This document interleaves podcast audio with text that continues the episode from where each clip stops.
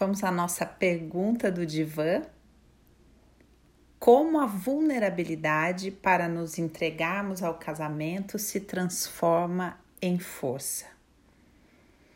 Na verdade, eu queria falar aqui sobre como a vulnerabilidade se transforma em força em todas as nossas relações, inclusive no casamento. E aí vou responder a parte do casamento no final. Então vamos entender primeiro o que é a vulnerabilidade. É importante a gente entender que vulnerabilidade, aqui da pergunta, é, se trata de uma vulnerabilidade consciente e escolhida. Por quê? É diferente da vulnerabilidade de uma criança que não tem noção dos riscos que ela corre. Ela é 100% vulnerável, mas ela não tem escolha sobre isso.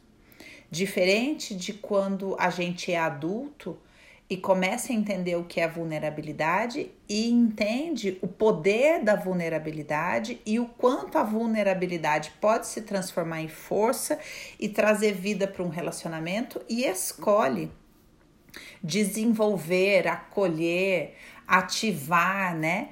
É, se abrir para a própria vulnerabilidade. Então, para vivenciar isso de maneira consciente, a gente precisa compreender que a vulnerabilidade, por excelência, envolve risco e envolve exposição. Ser vulnerável é sentir sem defesas, é sentir ao vivo e é deixar com que o outro veja a sua emoção antes de filtrá-la, antes de moldá-la, é sentir vontade de chorar e não disfarçar isso. Então, isso a gente, essa conquista, a gente não consegue do dia para a noite.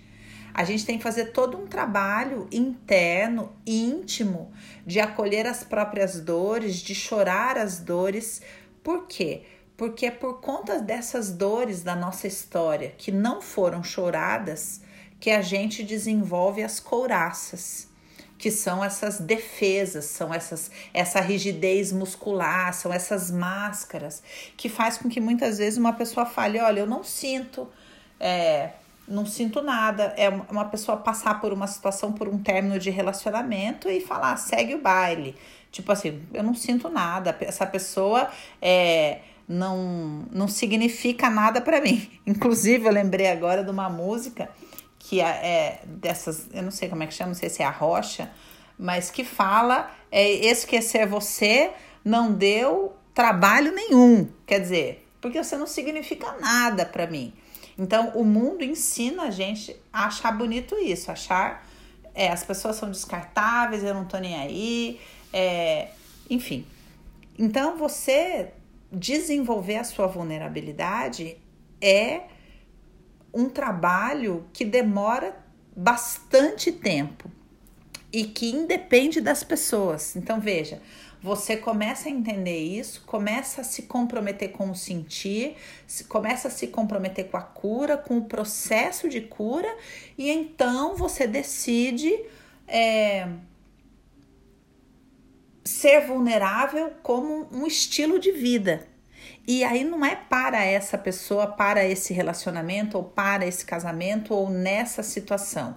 É a maneira como você escolheu viver, sabe? Você, quando a vulnerabilidade se transforma em força, você escolheu a vulnerabilidade como um poder seu, sabe?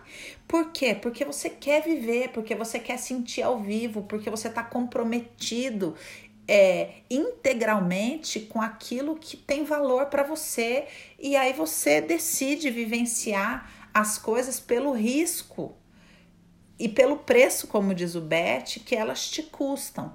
Então, a partir daí, você decide amar alguém e se tornar vulnerável numa relação, seja essa relação começando agora ou seja já uma relação que você já está nela há 30 anos. Você vem se vulnerabilizando e vem se mostrando.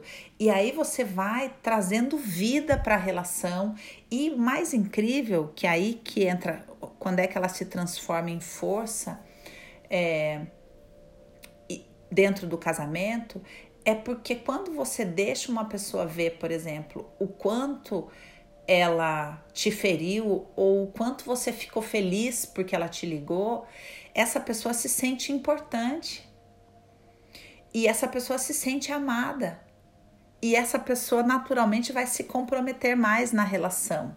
Porque é, ela vai entender o quanto tem significado qualquer movimento é, dela dentro dessa relação. Então, muitas vezes, a gente se fere numa relação e se torna reativo.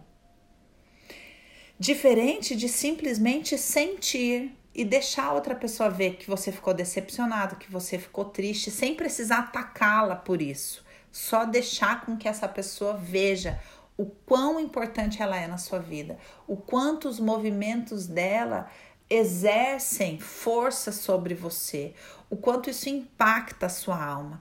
Isso também dá um lugar de valor para essa pessoa, sabe? E essa pessoa passa a se comprometer mais com a relação. Por isso que isso também se transforma em força dentro do casamento.